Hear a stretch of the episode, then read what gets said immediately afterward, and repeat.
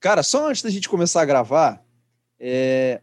na moral, fui só eu que fiquei puto ano passado, quando começaram as, as retrospectivas de década, só que em 2019 e não em 2020. Porra! Não, isso aí é das coisas, é daquelas burrices que contamina todo mundo. Tipo, medir temperatura no pulso, contamina todo mundo, todo mundo. Você vai no consultório médico, os caras tá medindo a temperatura no pulso. No, porra, só no Brasil tem disso, só no Brasil. Se eu vou no consultório médico e o médico tá medindo no pulso, eu vou embora. Para ver se. Moleque, isso aí é o terraplanismo do futebol, meu irmão. Porra. Eu, ô, ô, Félix, eu tive ferrenhas discussões. A década não tava. Porra, era 2019 ainda. Tomar no cu. É porque vocês são, são historiadores. Os historiadores é que ligam para esse negócio aí. É. É isso Pode mesmo. ô, ô, Anderson, historiador, cara, é igual o, o, o Rogério Senni. Chato pra caralho. Chato pra caralho.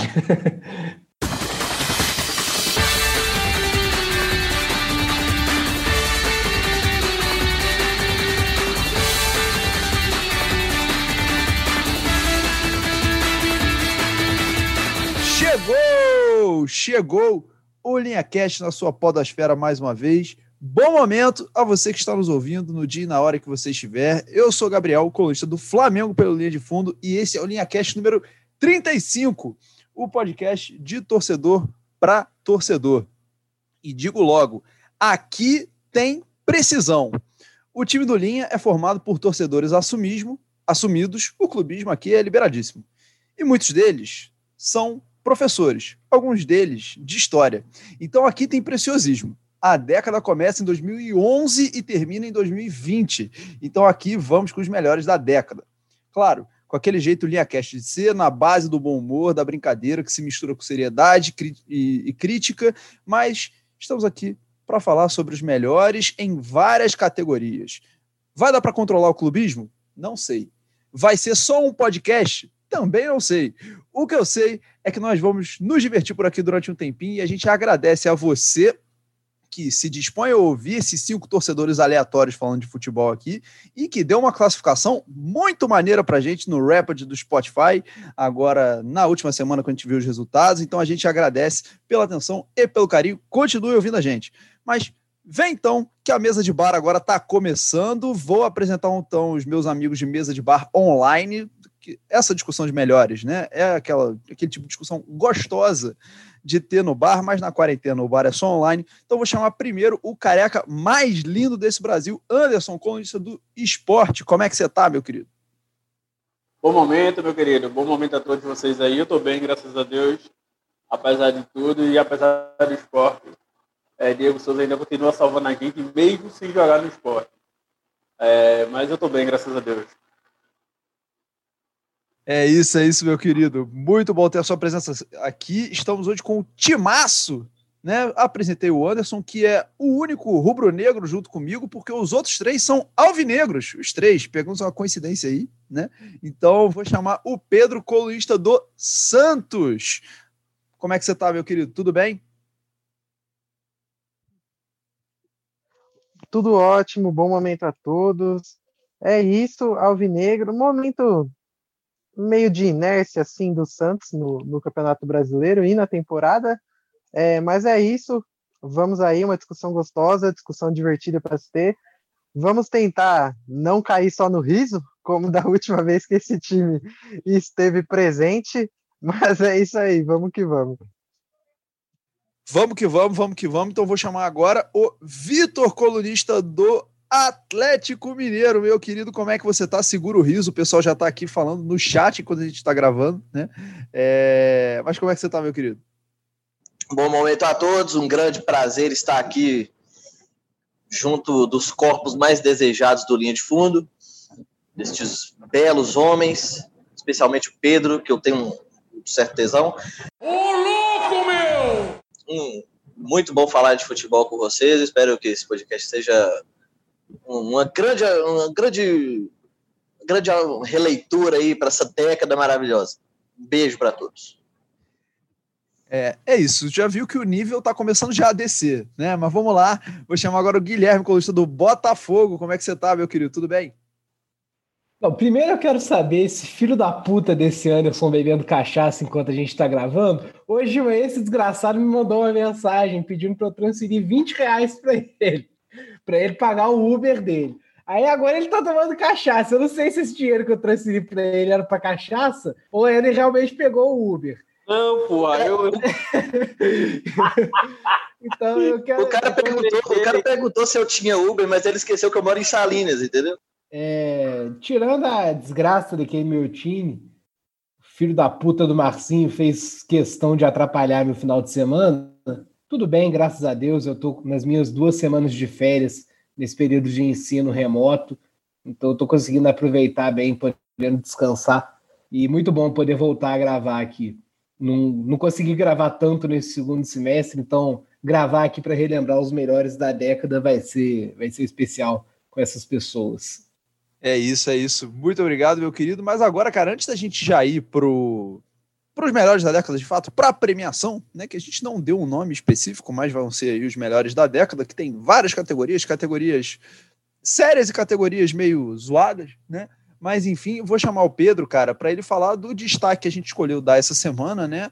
Que é o título do Corinthians do Brasileirão Feminino. Fala aí, meu querido.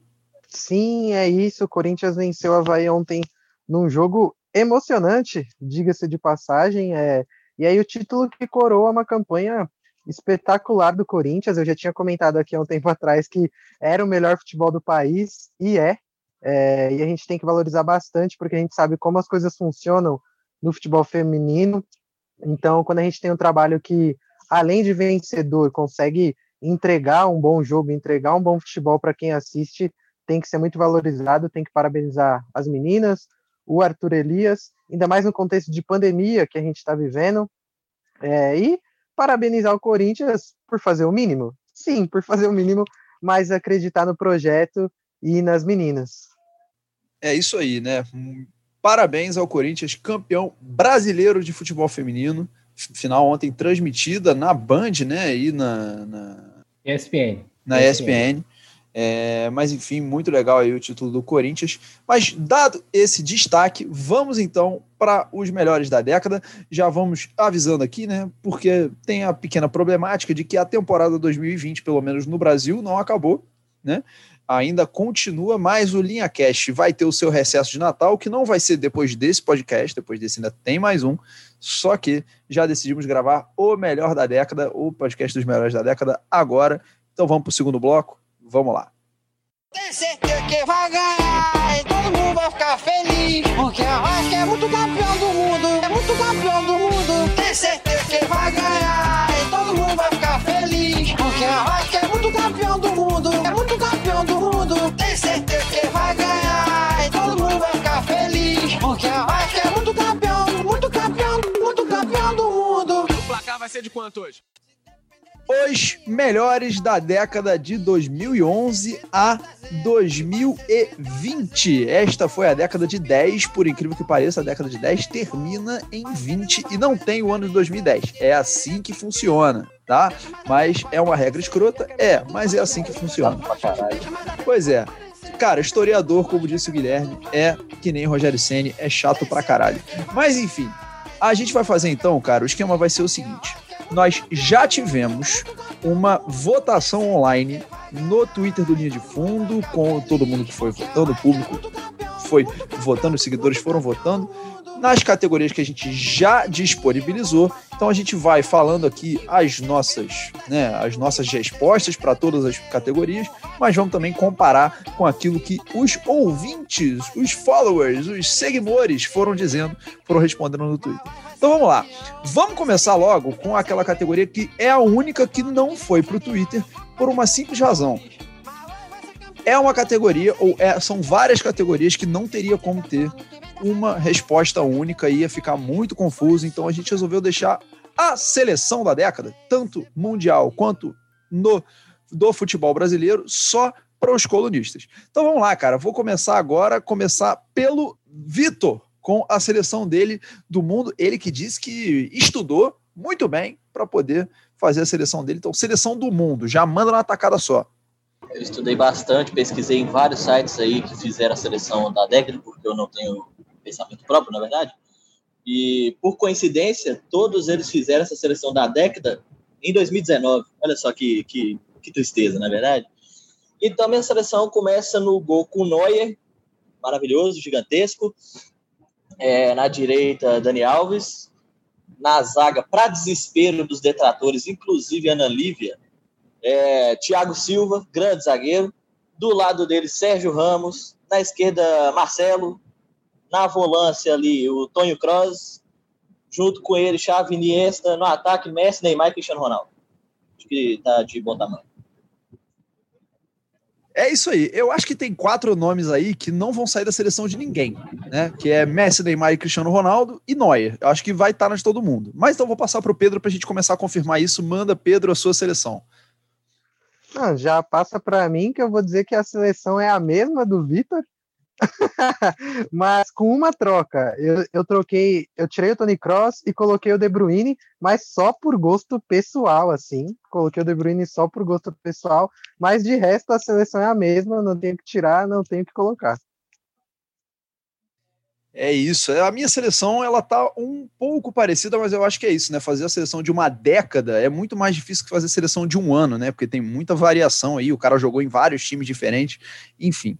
Vou passar então agora para o Guilherme, sua seleção do, da década no mundo, meu querido. Já começo diferente dos dois. Eita. Porque meu goleiro não é Manuel Neuer. Não, aí, aí, meu querido, aí seria o melhor goleiro, não dá nem de mencionar. Eu não coloquei para não ficar sem graça. Meu goleiro, eu coloquei o Buffon. Porque eu sou muito fã do Buffon e eu acho que o Buffon, para mim, o Buffon é o maior goleiro de todos os tempos. Ele supera o Levi Ashin, ele supera o Manga, ele é, ele é o Buffon, cara. Eu sou fãzaço dele.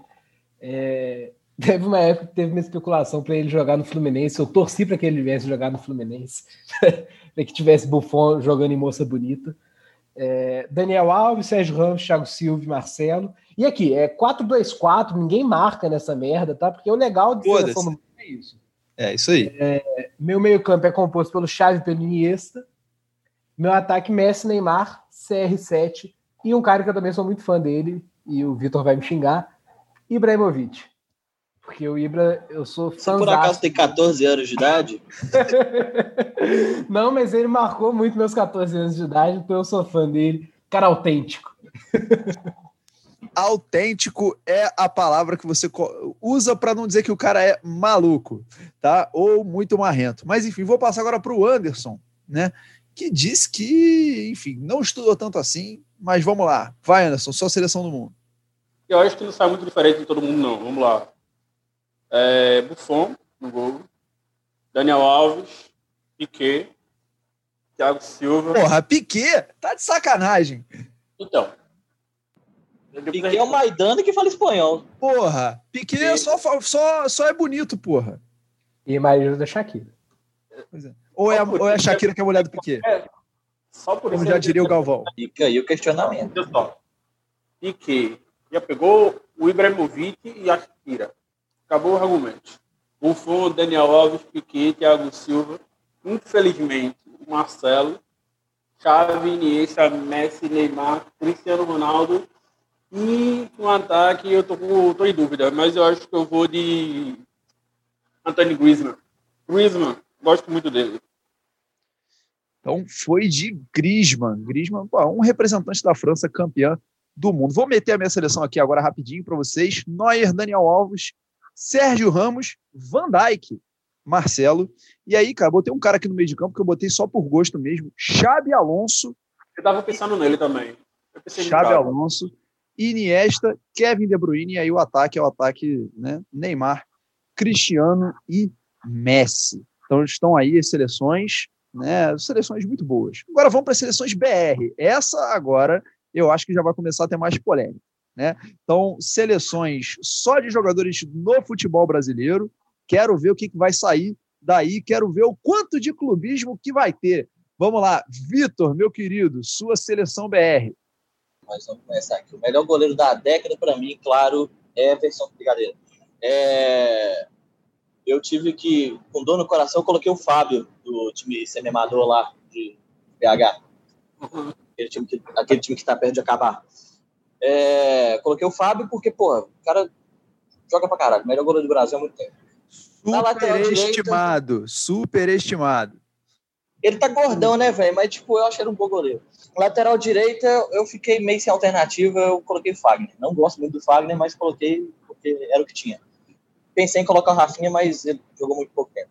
Na zaga eu meti Jeromel e no outro zagueiro aqui meti a lenda Leonardo Silva. Grande Leonardo Fabiano Silva e Silva. Que homem. Eu- eu- o, que a, o que a Marjorie tem com o Dani Moraes, eu tenho com o Silva. É, na lateral esquerda também fiquei sem opção, meti Felipe Luiz. Na volância, meti Paulinho. É, mas um pouco mais avançado ali, coloquei Conque da Alessandro. E no ataque, Everton Ribeiro, Neymar e Fred. Everton, Ribeiro, Neymar e Fred. Que ataque, que ataque. É, vamos lá, vou chamar agora o Pedro para ver a seleção dele. Vamos lá. Neymar acho que vai estar na de todo mundo, né? Mas vamos lá, vai, Pedro. É isso. É, no gol, eu fui de Jefferson, por gosto pessoal mesmo. É aquela.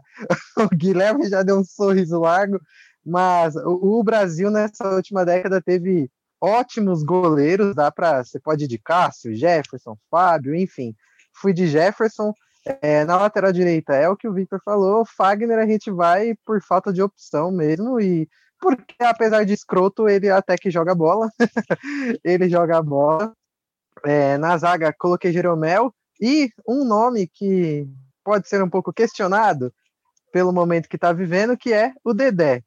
Dedé, antes de chegar no Cruzeiro, para mim, foi um dos melhores zagueiros, dos mais promissores do futebol brasileiro. É, e na lateral esquerda, eu fui de Arana, não só pelo que ele fez esse ano já, mas a campanha do Corinthians em 2015, o que o Arana jogou de bola também foi um espetáculo. É, no meio de campo, eu aí ninguém marca também, tô naquela do Guilherme. Eu fui de Renato Augusto, Conca e Everton Ribeiro. E no ataque, Neymar, Gabigol e Fred. Gabaritou meu ataque também. É, vai, Gui. Jefferson, né? E aí Claro. você continua. Maior homem do Brasil. O Messi vai para a cobrança. Ele e o Jefferson. O Jefferson é pegador de pênalti. Gente que nos treinos ele pegou muito. Partiu, bateu, Jefferson pegou! Bateu, o Jefferson pegou, ele é pegador de pênalti. Eu não vou nem ficar falando aqui, porque senão meu amor pelo Jefferson é tipo, o Anderson tem um amor lá pelo Diego Souza, um crush no Diego Souza. O amor platônico que eu sinto pelo Jefferson é, é tipo assim, eu tenho um altar do Jefferson na minha casa. Mas, cara, eu, eu tava, eu fiz essa seleção meio em cima. É, e eu tive muita dificuldade com a lateral. E aí eu eu, eu fiquei assim, ah, quer saber? Eu não vou colocar lateral no meu time. Eu vou fazer um 3-4-3 maluco. É, então, Jefferson, Jeromel, Léo Silva, também, que eu sou fãzão do Léo Silva, e um cara que vai talvez seja contestado aqui agora, Edu Dracena. Edu Dracena, eu acho que ele joga pra caralho. Tem 20 anos que o Edu Dracena joga pra caralho. Jogou pra caralho no Santos, jogou pra caralho no Palmeiras. Eu sou fãzão do Dracena. É, No meio-campo, Paulinho. Everton Ribeiro, Renato Augusto e agora uma clubistaça, Sidorf, porque o Sidorf jogou pra caralho. É, E meu ataque, Neymar, Fred, o Jô. Sei lá, o Jô jogou pra caralho no Corinthians, jogou pra caralho no jogo. O Jô. Grande Jô. Jô porra, um dos melhores centroavantes do futebol brasileiro dos últimos anos. Go- gosto muito. Né? Vamos lá. Anderson, sua seleção BR. Então, meu time é Magrão, Fagner, Jeromel, Durval, Arana, Renato Augusto, Ronaldinho Gaúcho, Diego Souza, Everton Ribeiro, Neymar e Fred. Tá bom, tá bom. Diego Souza falta tinha que estar. Tinha que... Faltou o Toby, Dutra, Patrick. Cadê? Marlone. Ah, não. O clubismo aqui é liberado, filho. É liberado. E eu confesso que eu pensei no Patrick, Ele porque vai colocar Eu não, eu não tenho dúvida disso. melhor Não, técnico da década dele vai ser o Eduardo Batista. A gente, Fala, fonte! É uma notícia? Fala a fonte! Fala de onde veio! a gente aqui não tem lateral. Sério, ninguém tem um lateral que é 100% não. Então, tipo, o Patrick, mesmo quando jogou no esporte, quando jogou no, no, no Galo, ele era titular absoluto. Então, um cara que jogou, eu acho que o quê? Oito anos na, na Série A, sendo titular absoluto, tem algum mérito. Ah, eu, concordo, eu concordo com o Anderson. Inclusive, um cara que o Gabriel vai me xingar aqui agora, mas que ele é. Talvez. Não, não vou falar que ele é, que ele é subestimado. Superestimado, quer dizer, ou subestimado. Mas que ele é, é muito mais criticado do que ele realmente é ruim, é o Pará. O Pará tá há anos jogando na Série A, ganhou Libertadores no Flamengo, ganhou Libertadores no Santos, jogou no Grêmio. Porra, eu também não acho que o Pará é um bom lateral, mas só que se você vê os laterais direitos do Botafogo, por exemplo, o Pará põe os três no bolso. É, mas O, o que o Pará tá jogando de bola nos últimos jogos nem parece o Pará, inclusive. O Não Pará começa- está jogando muita bola, muita Não bola. Nem começa a parece falar Pará. Pará. não. Não começa a falar do Pará- Pará, não. O Pará, que inclusive recebeu o prêmio Lucas Mugni de pior lateral da década no falha de cobertura. o que é justo, porque Lucas Mugni está jogando muita bola, recebeu elogio de Pedro, inclusive aí nesse final de semana, viu? Carre- Carregando esporte nas costas, pelo Ah, amor de Deus. Tá Pelo amor de Deus. Então, cara, já estão aí as seleções de vocês, só faltou a minha. Então vou botar aqui Jefferson e aí vou contar a história aqui para delírio do Guilherme. Eu já trabalhei na festa de aniversário da filha do Jefferson. Tipo, já brinquei com a menina. Provavelmente eu seria expulso numa festa dessa. Pois é, aí era- tirei, Eu ia tentar dar um beijo no Jefferson. aí tirei uma foto. Assediaria sexualmente o Jefferson. É, aí É, tirei uma exato. foto com o Jefferson e botei a, a legenda: um é o melhor goleiro do Brasil, o outro é só o Jefferson. Mas enfim, vamos lá. É, vamos, vamos lá. Minha seleção, então: Jefferson, é, Dani- Daniel Alves, não, desculpa, Fagner, por falta de opção, Jeromel e, cara, botei o Hever. Porque o Hever, assim, jogou no Grêmio, jogou no Atlético, jogou no Flamengo, e aí teve uma decadência aí no final da década, mas os primeiros anos, porra, o Hever era um baita zagueiro. Ahn, cara, botei o Fábio Santos, porque a primeira parte. Caralho, eu tava com falta de opção mesmo, hein, pai? É. Aí vamos lá. Aí vamos lá. Daqui pra frente é lindo. Conca, Arrascaeta, Everton Ribeiro, Neymar, Gabigol e Fred. É isso aí. Tá? É isso aí. Ah, ele, ele botou o Fábio Santos aí é porque o time. Se o time precisar de alguém para bater pênalti, o Fábio Santos garante. E é, É, isso aí. pois é, pois é. Destaque pro bom Vivan Conca, né? O Conca, nos últimos. Viciado semana- em viver e colecionar momentos. Sabe, sabe qual é a sensação que eu tenho do Conca? O Conca, ele tava em casa, assim, e aí bateu aquele estalo nele, assim, de que, caralho, eu sou milionário. É. E aí, aí ele começou a viver. Eu- Eu preciso mostrar para as pessoas o quanto eu sou milionário. É, O Conca, na verdade, eu tenho a impressão de que aquele Conca que a gente veio em vídeo é alguém que engoliu o Conca, porque é um tipo um marombado bodybuilder que engoliu o Conca. Mas enfim.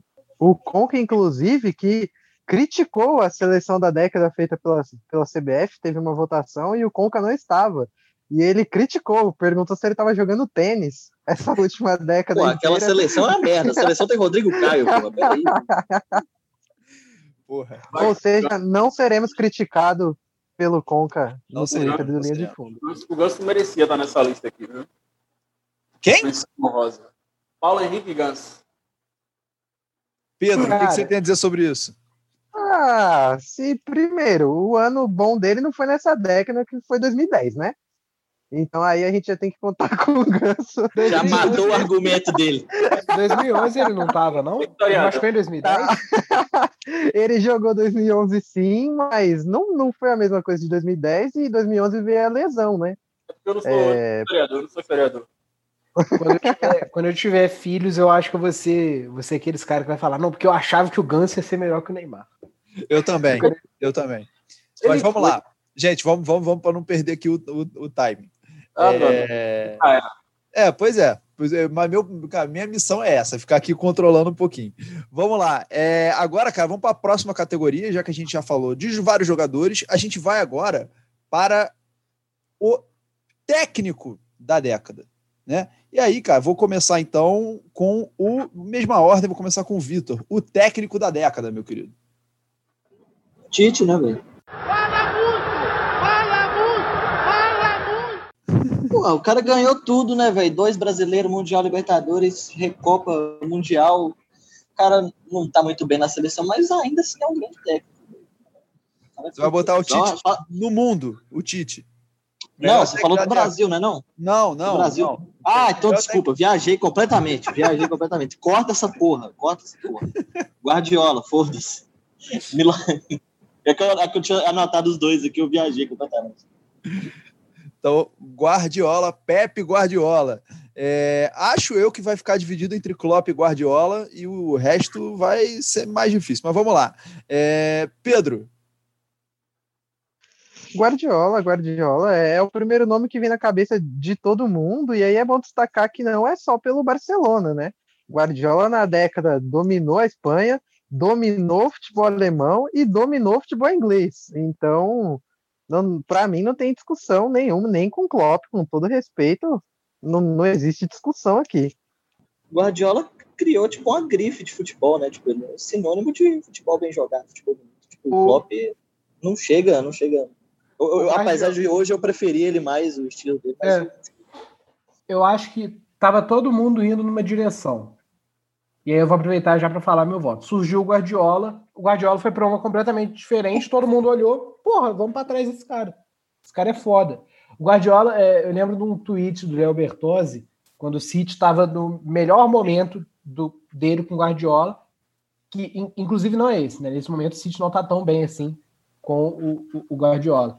Mas enfim, o, quando tava tipo no augezaço, o Léo Bertozzi colocou assim, é, me impressiona como o Guardiola consegue chegar em todas as ligas e o, e o time dele ser sempre o melhor. Será que é coincidência? Falando isso, porque realmente, cara, ele, ele mudou o ele mudou o Bayern de Munique todo, é um monstro, cara. Sou fãzaço do Guardiola. Meu sonho é ver o Guardiola na seleção brasileira. A mudança do, a mudança do Guardiola no, no City é tão grande porque existem dois Cities. Antes do Guardiola e, e depois do Guardiola. Tanto que antes do Guardiola o City era apenas um time rico. Agora ele continua sendo um time rico, mas com um grande treinador e um grande, um grande futebol apresentado. Eu só, só queria pontuar que o Klopp ele faz há muito tempo ele faz há muito tempo o que ele faz hoje em dia no Liverpool. A diferença é que ele fazia isso no Borussia Dortmund e não tem, não tem como competir com dinheiro e o tamanho do, do Bayern de Munique, sabe? A distância é muito grande. Então, mas o Klopp ele é uma realidade há muito tempo, apesar do do, do, do Pep Guardiola estar aí também durante o tempão. Mas enfim, é, antes, meu voto é no, é no Pepe também, tá? Então é o seguinte, então fomos todo mundo de Guardiola, porque eu vou também, né? Vou Guardiola. também de Guardiola. E vou dar aqui o voto também do Twitter do Linha, porque a galera votou no Guardiola também. Lá as opções eram Guardiola, Klopp, Simeone e Marcelo Galhardo. E aí ficou na, nessa exata, na ordem que eu falei, foi a classificação que ficou lá na nossa enquete do Twitter. A galera escolheu Guardiola, então.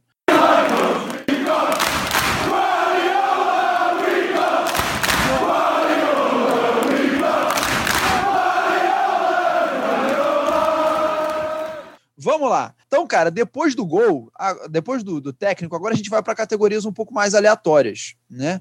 E aí, é, a minha ideia agora é a gente ir para o melhor jogo da década. O melhor jogo da década, e aí é no futebol num geral, não precisa ser BR, não tem divisão BR mundo, enfim.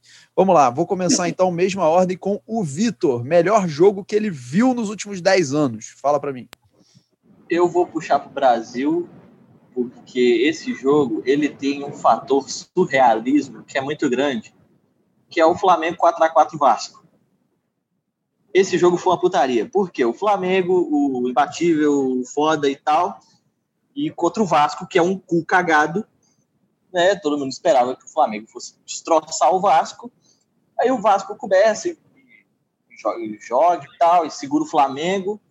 Aí quando o Flamengo faz o 4 a 3 puta jogão foda, torcida comemorando pra caralho, vem o Riba Show, o Riba Gol, o Riba Mito e faz um gol aos 48 do segundo tempo. Que coisa mais doentia que essa? Felipe Luiz vai subindo. Toque do Henrique de cabeça para trás. Ribamar! Gol!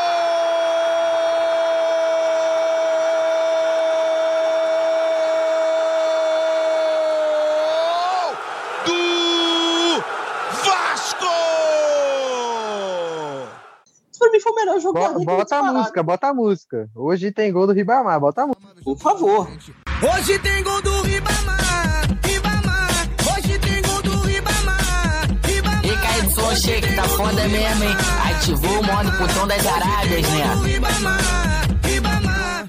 Entendeu? Esse jogo é, su- é, é- é suco de campeonato brasileiro, pô. Cara, Foda pra- de, demais. de quem tava no Maracanã nesse jogo, a minha sensação que eu- quando saiu o gol do Ribamar foi assim: puta que pariu, moleque, eu não acredito. Porra, tava na cara que ia sair a merda do gol e saiu com o gol do Ribamar. Enfim, cara, e foi bizarro, porque assim, eu lembro desse jogo, tinham, sei lá, devia ter uns, uns 50 mil no estádio, devia ter, sei lá, 45 mil flamenguistas uns 5 vascaínos, gato pingado, assim, tipo, totalmente desesperançoso, sabe?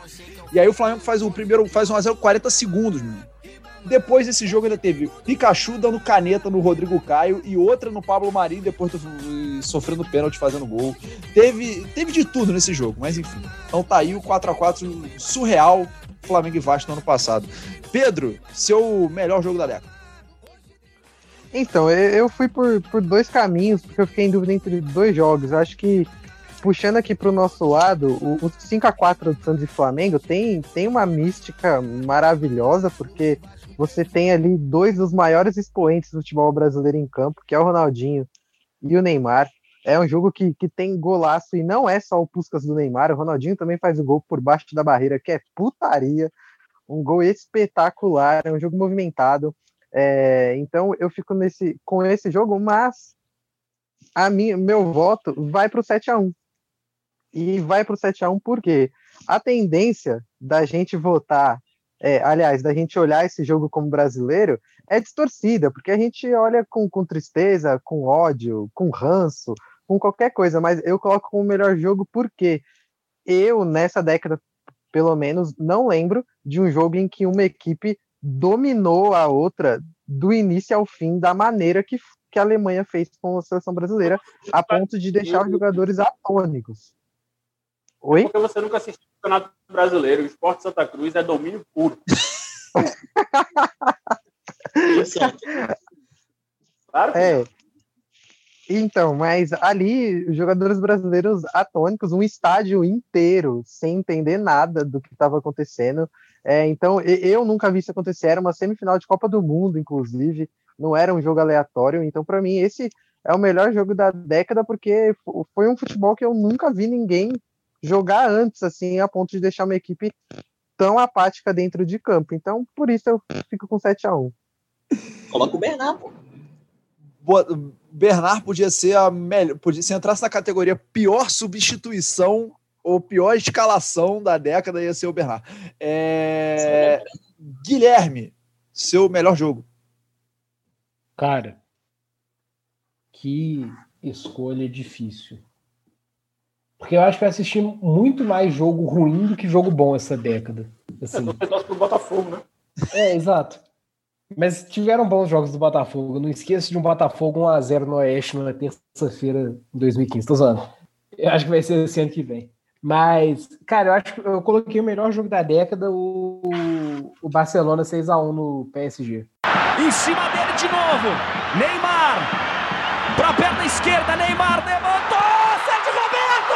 Minha Nossa Senhora. O impossível aconteceu, meu Deus do céu.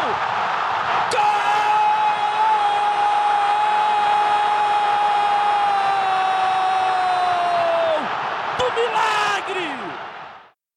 Eu acho que esse jogo foi muito inacreditável. É, o Neymar fez uma das maiores atuações individuais que eu já vi na vida, porque ele jogou muita bola. E, cara, porra, querendo ou não, o PSG tinha metido um 4 a 0 no, no primeiro jogo, sabe? Se o PSG tivesse ganhado de 1 a 0 o primeiro jogo e o Barcelona tivesse metido essa goleada absurda neles, já ia ser uma, uma coisa para ser lembrada. Agora, com o PSG abrindo um 4 a 0 de vantagem e, de... e eles saíram na frente, não saíram, se eu não me engano? Saíram Barcelona, não, o Barcelona fez 3 a 0 o, aí o PSG Ah, fez 3 a 1 e aí, Cavani. aí a galera falou, acabou, foda-se, né? É. vai ter que É. fazer É. mais três. Foi isso, foi isso. Inclusive, o Cavani ficou de fazer o segundo gol e o Ter Stegen defendeu brilhantemente com, com o pé. Esse jogo é muito absurdo, é muito sinistro. Foi, porra, foi bizarro aquilo.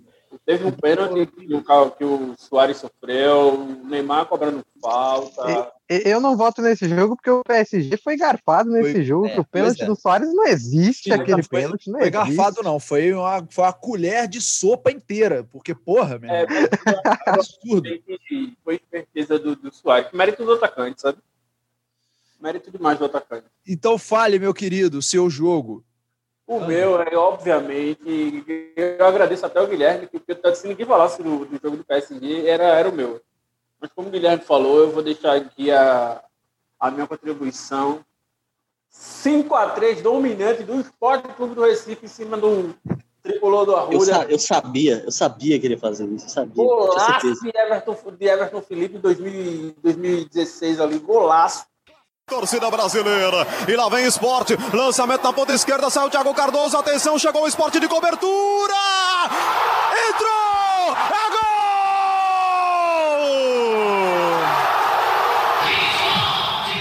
Diego Souza é o tanque, foi expulso. Expulso de campo, vou brigar com o Derlei. Queria brigar, Darem, Darem Derlei, chamou o Derlei lá fora, lá fora te pego, lá fora te pego. Everton Felipe pegou o Diego Souza pelo pescoço e disse assim, quem manda essa porra sou eu. E aí vocês falam do Neymar sendo um dominante. Vocês não viram o Everton Felipe jogando. Everton Felipe botou a bola debaixo do braço. E disse assim, essa porra aqui é minha. Aí o Sport venceu o Santa Cruz, que tinha aberto um placar elástico. Venceu o Santa Cruz, botou o Santa Cruz na zona de rebaixamento e rebaixou o Santa Cruz. Como é que esse não é o jogo da década? Pelo amor de Deus. 5x3, Esporte Clube do Recife pelo Campeonato Brasileiro. 2016. Justo. Justo, justíssimo.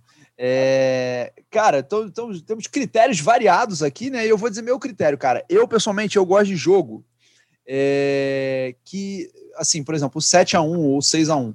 Eu não, acho, eu não acho o jogo tão foda. Eu acho a virada foda e tal. Mas o jogo, eu gosto de jogo que tá disputado e que até o final tu não sabe o que vai acontecer, meu irmão. Tipo Flamengo e Santos, que é, porra, todo mundo atacando trocação o tempo inteiro. E o jogo que eu escolhi é um City Liverpool. Não à toa, né? Porra, Klopp versus Guardiola.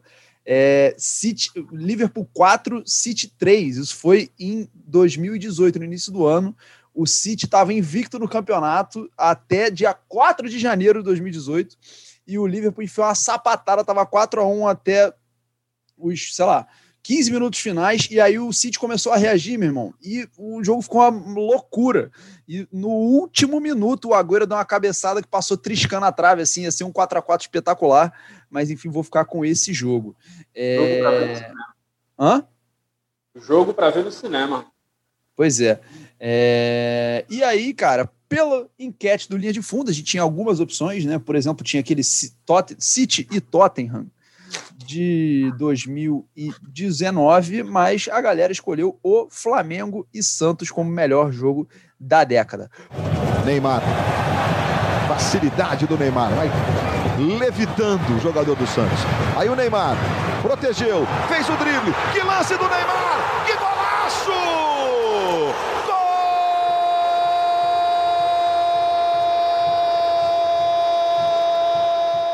Próxima categoria, então, a gente vai agora para o título da década. O maior título desta década. Vamos lá, esse é mais difícil, né? Porque os critérios são totalmente subjetivos. Então eu vou começar então com o Pedro, tá? Antes da gente ir para esse, né? Só lembrar que algumas opções que a galera teve no Twitter para responder título da década, a galera, as opções foram criadas pelo time do Linha, né? No grupo do Linha de Fundo, dos colunistas, mas enfim. Então tava lá o Chile em 2013, é, campeão da Copa América, Portugal campeão da Euro em 2016, estava o Flamengo campeão da Libertadores de 2019 e Mundial do Corinthians. Então depois eu falo o que, que a galera votou. Vou então para o Pedro. Qual foi seu título escolhido, meu querido? É, o, o meu lado clubista, obviamente, gostaria de votar na Libertadores em 2011, mas tentando manter uma seriedade profissional aqui, meu título é o Mundial do Corinthians. Me doeu? Me doeu, obviamente, mas o, o contexto desse título é, é, espetacular. Ali teve, primeiro, a invasão da torcida corintiana no Japão, é algo surreal. É, o Corinthians, depois de ter vencido a sua primeira Libertadores, é, cai um tabu ali de, de 100 anos de zoeira com o clube, é, acaba a piada com o Mundial da FIFA em 2000 e da maneira que foi o jogo. É, não era o, o melhor Chelsea da década? Não era, mas ali o Cássio fechou o gol, uma atuação espetacular, é, o gol do Guerreiro. Então, por todo o contexto, por tudo que, que acarretou depois daquele jogo, eu fico com, com o Mundial do Corinthians em 2012. Aí o Chicão. A bola vem por baixo. O toque de cabeça. Olha a chance. Olha a chance. Olha a chance agora. Danilo limpou, pé direito, bateu. O toque de cabeça. Olha o gol. Olha o gol. Olha o gol. Olha o gol. Olha o gol. Olha o gol. Olha o gol. Gol!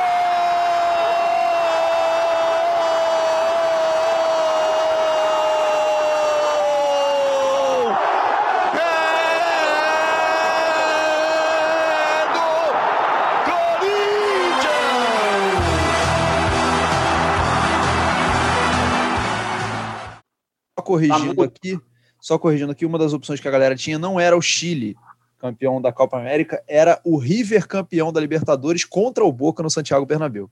É, que esse, inclusive, era uma boa opção para melhor jogo também. Mas vamos lá, vou agora então para o Guilherme, título da década. Cara, é, acho que foi até eu que sugeri o River e Boca.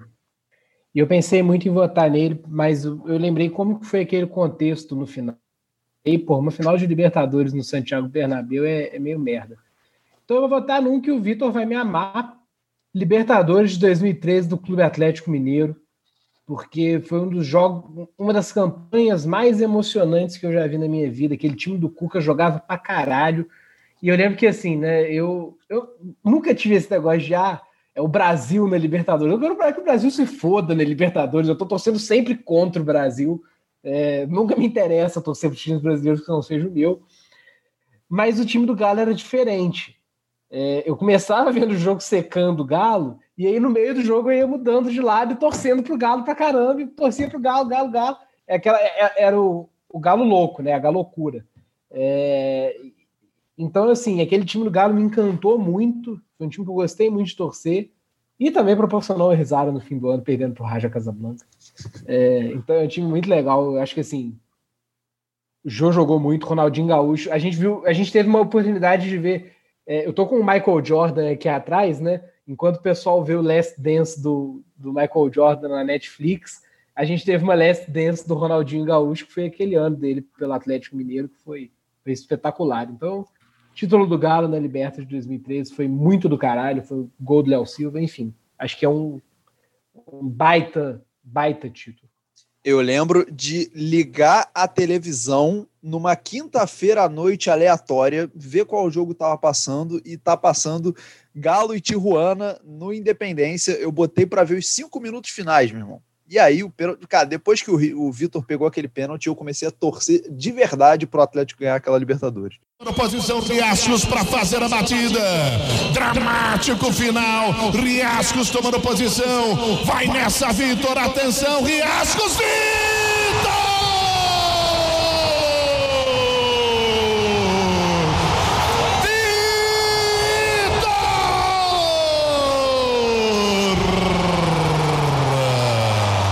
Mandou voltar? Mandou voltar? Não é possível. Não, não, não. Tá, tá dando amarelo pro Red.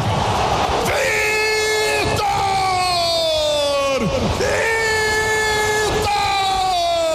Aí, meu goleirão! Já que estamos falando de Galo, vai você, Vitor, o título da, é- da década. É, eu pensei em alguns aqui, mas eu acabei fechando com o meu clubismo mesmo. Eu vou de galo, né? Porque, porra, aquela Libertadores foi putaria, mano. Foi coisa de maluco. O cara, o, o maluco lá, o Ferreira, ele tá jogando Botafogo depois. O cara driblou o Vitor, escorregou, velho, com gol aberto, velho. Isso é coisa de maluco. Isso é coisa de. Porra, isso aí. Eu, não, eu não, não acredito muito em Deus, não, mas, porra, aquilo ali, se não for Deus dando um carrinho, eu não sei o que, que é, velho. Entendeu? O gol do Léo Silva, que ele sobe todo errado, assim, cabeceia a bola, cruza o gol, assim, entra. O, o Vitor pega o pênalti com o pé, entendeu? É só coisa de maluco, velho. Coisa de maluco, tipo assim, tinha tudo para dar errado pro Galo, como sempre deu, né? O Galo é o time mais fudido que existe. É, aquele jogo contra o Tijuana foi um negócio assim que, porra, se eu estive próximo de entrar em depressão profunda foi quando o juiz marcou aquele pênalti. Caralho, todo mundo ali com aquelas máscaras, todo mundo foi de máscara, né? De, de, daquele filme Pânico, né? Porque o Atlético era o time que goleava todo mundo e tal. E esse trem deu uma zica, velho. Isso deu uma zica e todo mundo, porra, todo mundo traumatizado ali naqueles minutos ali entre a, a marcação e a cobrança de pênalti. Porra, aquilo ali foi foda, foi foda demais. E talvez eu não, não, não esteja mais vivo para ver um negócio daquele, porque vai saber quando essa desgraça desse time vai ganhar o Libertadores de novo.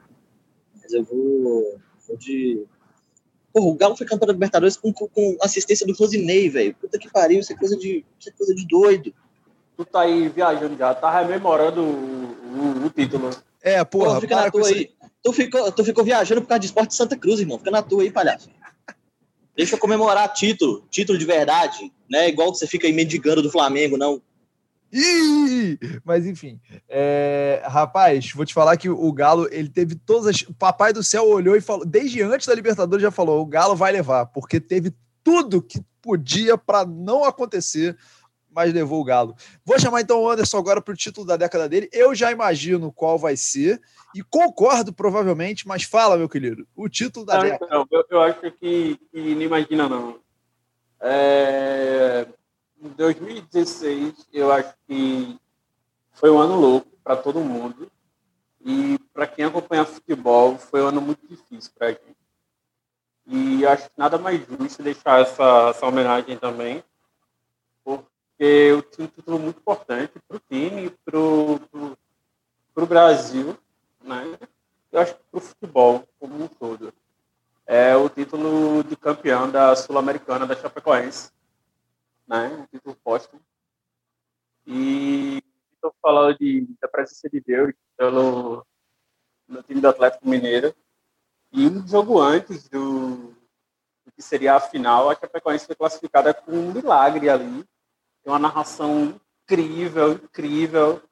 Danilo. É, isso, a defesa era incrível do Danilo e incorporou ali a força do Índio, do Índio Condá, né? Isso 48 e 23. A gente vai terminar esse jogo, se Deus quiser, com uma grande vitória da Associação Chapecoense de Futebol. Vai partir Calterúcio, jogou pra dentro da área, sobrou. Não, não, não! Meu Deus, Danilo!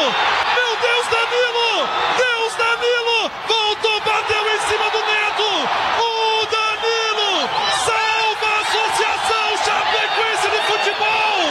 Eu não acredito! Danilo, de pé, de pé! Fez uma defesa incrível! Eu vou levantar de pé porque vai acabar o jogo! Vai acabar o jogo! Nós vamos pra final, torcedor! Então eu acho nada mais, nada mais justo deixar, deixar essa homenagem aqui. O título da década vai ser o título da Sul-Americana da Chapecoense. Essa era a minha resposta, caso você respondesse o que eu achei que você ia responder. É, com menção honrosa, é claro, para a Libertadores do Flamengo ano passado, que foi provavelmente o maior roteiro de cinema que alguém já que alguém não escreveu, né? Porque teve tudo, teve disputa de pênalti, teve título, teve classificação na casa do adversário, teve humilhação e teve aquela virada absurda, enfim, né? Surreal do, da final. Mas eu vou ficar então, cara, com o título do Leicester, campeão da Premier League de 2016. Eu acho, inclusive, que esse esportivamente é o maior título da história do futebol, tá? Porque a diferença do Leicester para os outros times era enorme. Aí você pode falar assim, pô, mas tem vários outros títulos assim. Mas em pontos corridos é muito difícil disso acontecer. E o Leicester levou com folga. Taça para o dono dela. Wes Morgan ergue a Premier League na temporada 2015-2016. É de arrepiar. A festa do improvável, do impossível, do sonho que se transformou em realidade, um grande espetáculo. Cada segundo desse espetáculo, desse sentimento, tudo muito merecido. O Leicester é campeão inglês da temporada 2015-2016. Então, vai para o Leicester campeão da Premier League, aquele negócio surreal que foi 2016.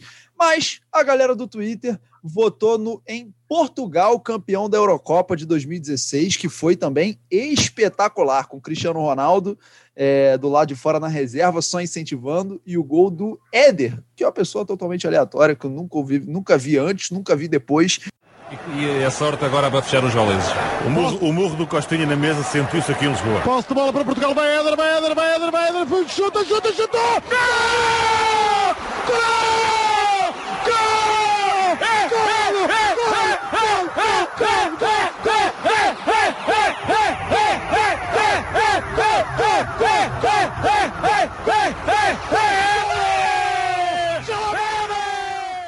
Cara, depois do título, né, nós vamos agora para o melhor time da década.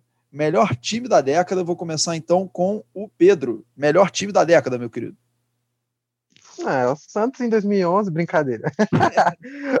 Obviamente, eu acho que o, eu fiquei em dúvida é, entre o Barcelona do Guardiola, é, que provavelmente é meu voto, mas eu queria destacar também dois times que eu acho que a gente não pode deixar passar batido, que é o Barcelona do trio MSN, porque a, aquela temporada foi das coisas mais espetaculares de se ver dentro de campo. Poucas vezes existe um entrosamento tão grande na nossa época. A gente ouvia falar de entrosamento entre grandes estrelas na década de 70, 80. É, então, acho que o, o, que o trio MSN fez foi espetacular. E o Bayern de Munique da última temporada também, acho que merece ser citado, porque dominou a Europa de um jeito maravilhoso. Mas meu voto vai para o Barcelona do Guardiola, por tudo que representou, pelo que a gente já falou do Guardiola antes. É, então, eu mantenho esse voto. Barça de Pepão, Pepão Guardiola. É, Guilherme, seu melhor time da década. Botafogo no segundo turno de 2016. Puta que pariu. Tipo, Jair Ventura. Jair Exatamente. Ventura. O moleque me mete. Comandado por Jair Cearense. Ventura. Puta que pariu. Jair Adventure. Não, mas assim, eu ia. já que o, Jair Adventure, gostei. Já que o. Já que, gostei. Já já que o Pedro, o Pedro falou do, do Guardiola e, e, do MSN, eu vou votar no do MSN, porque aquele time foi muito legal. Foi, porra, era muito massa ver os três jogando pra caralho, assim, tipo, um trio sul-americano na Espanha jogando pra caralho. E, e, aí tentaram até fazer uma babaquice de ah, o BBC, que era o Bale, Benzema e o Cristiano Ronaldo. Porra, não jogou nem perto do, do Messi, Neymar e Soares. Então, MSN, melhor time da década, que né, tinha ali também Xavi e Iniesta jogando, e a gente não pode deixar esses caras de lado. Da década, pô, Barcelona de Guardiola, velho. Como eu falei do Guardiola, Barcelona era uma marca, era, tipo, assistir o Barcelona jogar naquela época, tipo, um evento, entendeu? Barcelona era, pô, você já entrava ali para assistir o jogo sabendo de que o Barcelona ia ganhar, você não sabia de quanto era uma coisa de louco, entendeu? Então, todo mundo ali no auge, Messi no auge, Busquets no auge e tal. Porra, coisa de louco. Barcelona de Guardiola. Eu já, eu já vou dar meu voto antes que você me chame mesmo. Você já vai me chamar para cortar. Eu, eu vou dar meu voto só pelo seguinte. Eu vou na contramão dos meninos. Eu, vou, eu, eu adoraria votar no, no Barcelona do Guardiola também. Acho que é um, um dos melhores times que já vi na vida. Mas eu vou pelo conjunto da obra não, não é que necessariamente me encantou o futebol nem nada, mas aquele time, um tri, triplete, né? Não, acho que três Champions, né? triplete do, do Real Madrid, não, não tem como não, pelo menos não, não citar aqui. Eu acho que o meu voto é válido nesse time. Né? Um, pelo conjunto da obra. Pelo conjunto da obra, acho que acho que vale demais. Tem aí a La Décima no meio, tem três Champions no meio, desbancando o Barcelona também, então acho que vale demais a menção aí. Então, vale menção mesmo, até porque foi o segundo mais votado na votação da galera. A galera votou, 3% votaram no City do Guardiola, depois tem o Liverpool do Klopp, veio o Real Madrid tricampeão da Champions e o time de Guardiola de 2012 foi escolhido o melhor time da década, inclusive é o meu voto também. E aí, cara, Depois o Galo de Rodrigo Santana também. É, Então vamos lá, cara. Agora a gente vai para algumas outras categorias, fora essas mais clássicas, né? Agora a gente vai para o gol. Vamos para gol. Gol. Gol. Gol da década. E aí tem gol mundial e gol BR, tá separado aqui, né? Vamos lá, quero saber qual foi. Já, já dão os dois logo, né? Você dão os dois votos de vocês. Vou começar então com o Pedro, o gol BR e o gol. Whatever, né? E aí manda seu gol da década. É isso. Eu ia ficar no critério de da importância do gol, mas aí eu caguei e vou ficar com os gols que eu achei mais bonitos mesmo, que mais me impressionaram. Aqui no Brasil, eu fiquei com o gol do Everton Ribeiro contra o Flamengo em 2013. É, que ele dá aquele chapéu e, e bate sem deixar a bola cair. Acho que é um gol espetacular, espetacular, espetacular. E no Mundial, eu fico com o gol do Cristiano Ronaldo contra a Juventus. É, Bicicleta. aquela bicicleta também espetacular ali, sendo aplaudido depois. É, então eu fico com, com esses dois pela beleza mesmo, pela plasticidade dos dois gols. que o zagueiro fez, meu amigo. E olha aí! Olha o gol! Olha o gol!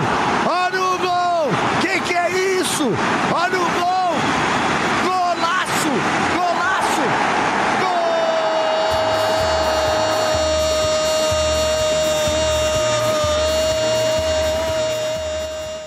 Esse gol do Cristiano Ronaldo é, é inacreditável. A hora que ele, so- a hora que ele sobe pra bola, você fala assim, mentira!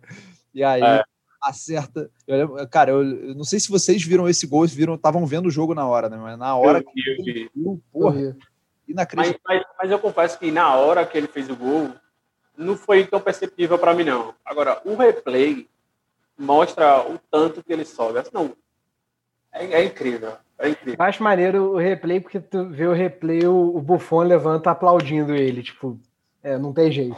Cara, eu lembro, o que eu lembro assim é porque é um cruzamento, que a bola vem meio lenta, né? Não é um cruzamento rápido. Então dá tempo de você se preparar e ver o que ele vai fazer. Ele leva, ele se prepara, ajeita o corpo e você fica, puta, ele vai meter uma bicicleta. Aí quando Não, ela e- entra certinho, E logo de cara, vai para a cara do Zidane, né? O eu Zidane ele tá assim, mexendo a mão. É isso mesmo. É, Zidane fica tipo, puta merda. Tá ligado? É isso. É, então, cara, boas- bons votos. Agora eu vou pro Guilherme. Gol da década. Gols da década. É, eu nunca joguei bola com vocês. Eu acho que eu já devo ter falado isso aqui. Eu não sei vocês, mas eu sou muito ruim de bola. Eu, tipo, eu sou muito ruim. É, é meio absurdo até, meio criminoso. Então, eu acho o gol de bicicleta uma coisa muito difícil de fazer. Tipo, eu não tenho a menor condição de potencializar esse movimento de você virar, ficar de. Porra, é muito difícil. Então eu vou votar em duas bicicletas. Eu ia votar no gol do Neymar contra o Flamengo, que foi ganhou Puscas. Mas vou fugir um pouco, vou aproveitar do clubismo, vou falar do gol do Camilo de bicicleta contra o Grêmio, que foi um golaço absurdo. Bruno Silva, na passagem do Luiz Ricardo, é boa a chegada, conseguiu o cruzamento. Camilo, que golaço!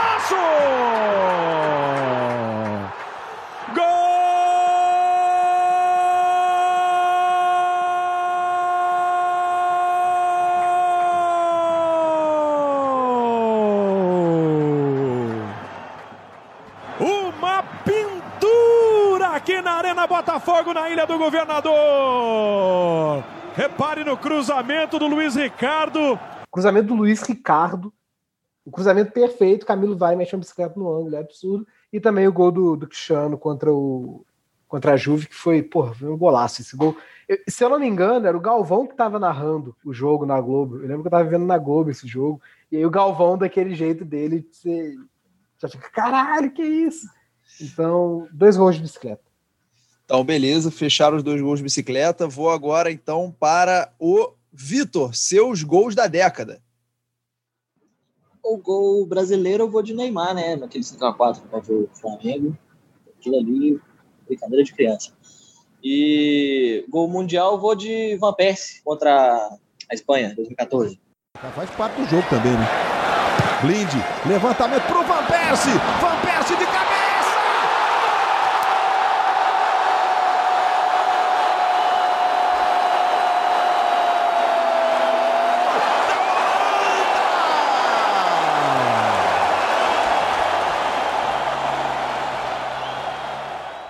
Pelo quesito surrealismo. O gol foi estranho, ele sai correndo do campo e dá um puta high five assim no, no, no Vangal, aquilo ali é sensacional. Aquilo ali é foda, aquilo ali é a Copa de 2014, um suco de Copa de 2014, foi foda. Aquele, aquele jogo foi o segundo dia de Copa e já teve aquele golaço. E o jogo todo, né? O 5x1 depois, porra, esse gol é inacreditável mesmo. Vou pro Anderson, então, seus gols, meu querido. Eu vou. O gol brasileiro, vou votar no gol do, do Neymar mesmo. É, em cima do, do Flamengo, que ele driblou o Ronaldo Angelim, que fica sem pai nem mãe. É, que é o do gol do. E o do mundo eu vou votar no gol do Lucas contra o Ajax, ali, Ajax Tottenham pela Champions League. Porque aquele jogo tava difícil e o Lucas salvou o dia, que é uma coisa muito rara na, de acontecer. nas últimas forças. Na hora em que o corpo não responde mais ao cérebro, mas ao coração. A bola chegou na área, Lucas! Lucas! Gol do Tottenham! É no coração! Ele não responde ao cérebro! O pé responde ao coração! Ao coração! Tottenham! Finalista!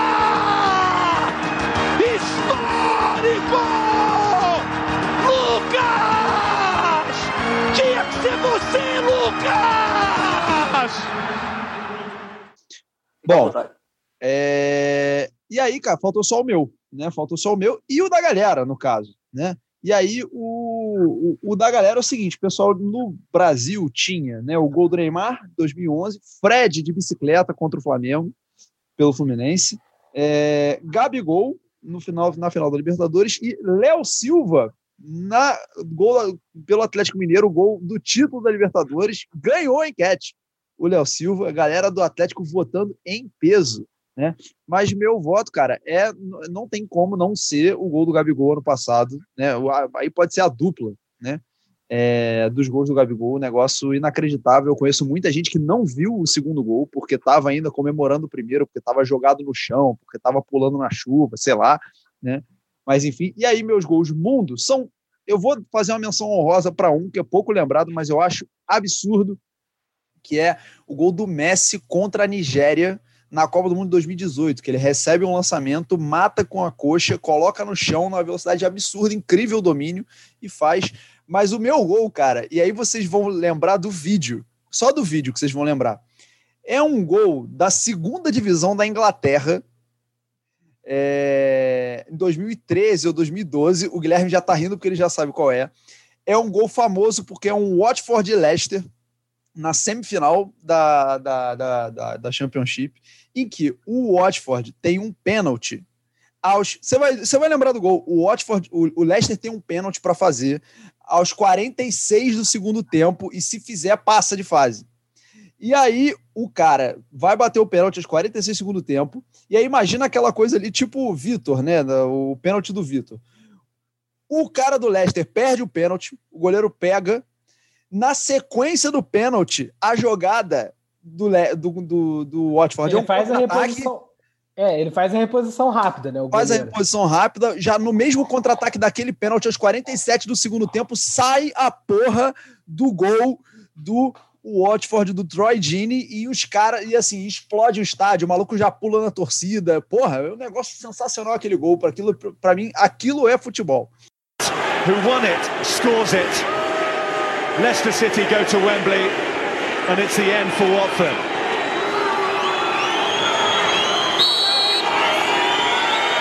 Knockout takes, Almunia saves, knockout follows in, Almunia saves again. Absolutely astonishing. Now here come Watford. Forestieri. Here's Hogg! Deeney! Do not scratch your eyes. You are really seeing the most extraordinary finish here. It almost mirrors the final day. Esse, e esse gol passou na. Eu vi na Eliana. Esse gol. eu- Ah, eu Já vi tirou na toda a Eliana, graça do gol. Passando Eliana é muito bom.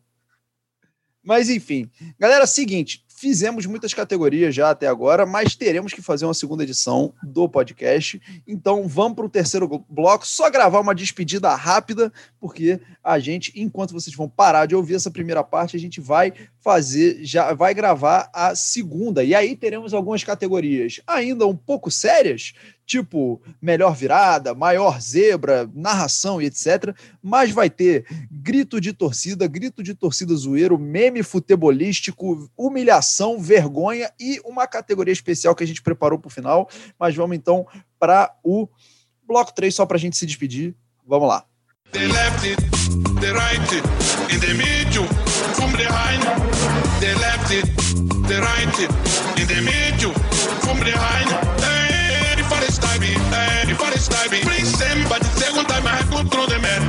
The stabby. Bring somebody, second time I control the match.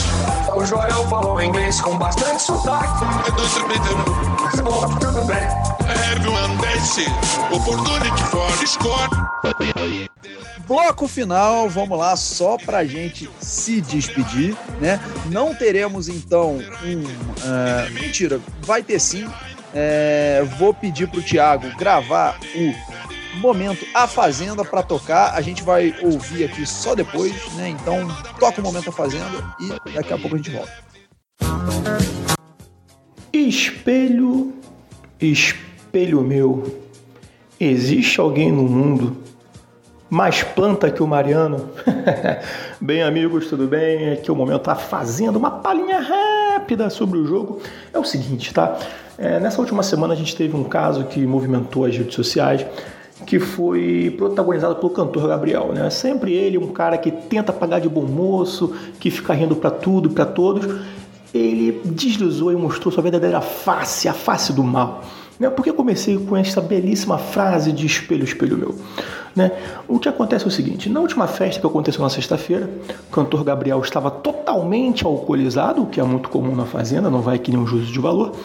Ele estava voltando para o seu quarto, passou em frente ao espelho da sala, né, na fazenda, quando ele ouviu a seguinte frase: Para de correr com a câmera, caralho. Nesse momento, o cantor Gabriel pensou que fosse a bebida, né, ou sei lá o que. Ele se virou para o espelho, de onde veio a voz, e falou: Nós aqui é correria, vírgula, caralho. Você não é meu pai, vírgula, caralho. Ele então começou a xingar o espelho. Você deve estar pensando, cara, que papo louco. Por quê? Porque atrás do espelho fica um câmera né, da, da produção. E Gabriel então começou a ficar falando essas frases que deixaria Fernando Pessoa animado, né? Como nós é correria, você não é meu pai e etc. Quando a sua ficante, Thaís, falou, Gabriel, para, né? alguém da produção está falando com você. E Gabriel, não, está falando comigo sim, não sei o que, implicância comigo. Resumindo, né? Depois, já no dia seguinte, a, a produção da fazenda entrou em contato com os fazendeiros, botou lá um texto escrito para eles lerem, dizendo que era uma, era uma conversa interna que vazou e não deveria ter vazado e o câmera foi afastado. Tá? Então, um cantor, Gabriel Bêbado, já conseguiu demitir o câmera do programa. Né? O cantor Gabriel, que é uma figura absolutamente lamentável, né? que se acha melhor do que qualquer outro por ter feito músicas como Cinderela e Quero Ver Se Tu Me Aguenta, Passei Pimenta e etc e agora não deve mais ganhar essa competição. Estamos então na espera, né? O programa termina na próxima semana, infelizmente, mas MC Mirella e Luísa Ambiel já estão confinadas dentro de um hotel e serão colocadas junto com outros participantes dentro da fazenda novamente para poder fazer uma grande festa final, o momento em que o Armagedon acontecerá e as verdades serão ditas para pessoas como Matheus Carriere e Mariano, que são pessoas que não se posicionam no jogo, figuras absolutamente lamentáveis. Tá, então vamos esperar, próxima semana, final da Fazenda, teremos roças surpresas para que a conta feche. Obrigado, amigos, e ligue no Play Plus. Despedidos, vamos lá se despedir rapidinho, então, para a gente poder gravar a segunda parte, enquanto vocês estão. Vão esperar uma semana ainda para ver essa segunda parte. Vamos lá. Pedro, sua despedida, rapidinho. É isso, um prazer estar na gravação de mais um podcast. É, ativem o sininho, eu não sei se tocador de podcast tem sininho, mas ativem o sininho para acompanhar a segunda parte do nosso podcast. É isso. Não é ative o sininho, é o seguir no feed do podcast, mas é dá no mesmo. Se despede. Bebam água, ouçam o podcast, sigam o Linha de Fundo nas redes sociais. E, e é isso. Fé. Paguem a cachaça do amiguinho. Paga a cachaça amiguinho. Então, Anderson, já se despede. Tchau, galera. Valeu. Gosto dessa despedida aí do, do Anderson. Vitor, se despeça. Um abraço pra todo mundo. Ouça o próximo, podcast. Vamos, vamos logo, que eu tô passando mal de calor aqui. Beijo. Então, vamos lá, só para lembrar, você que está nos ouvindo, que este é um pod, este podcast é uma produção de todo o time do Linha de Fundo, mas alguns merecem um crédito especial. O roteiro do Linha ele é feito pelo Caio Ramos, pelo Pedro Ramos, pela Marjorie Corrêa e pelo Júnior Caminhanache. A edição é feita por mim mesmo. E, para completar, siga o Linha de Fundo nas redes sociais, no Twitter, no LF Site, no Instagram, no arroba Linha de Fundo. Aperta seguir para sempre ter notícia dos nossos podcasts e ah, acesse o Linha de Fundo, www.linhadefundo.com para ver todos os nossos textos, ler as colunas dos nossos colunistas. A cada jogo sempre tem uma. E é aquilo. Vamos para a segunda parte. Da- até daqui a uma semana. Aquele abraço. Tchau!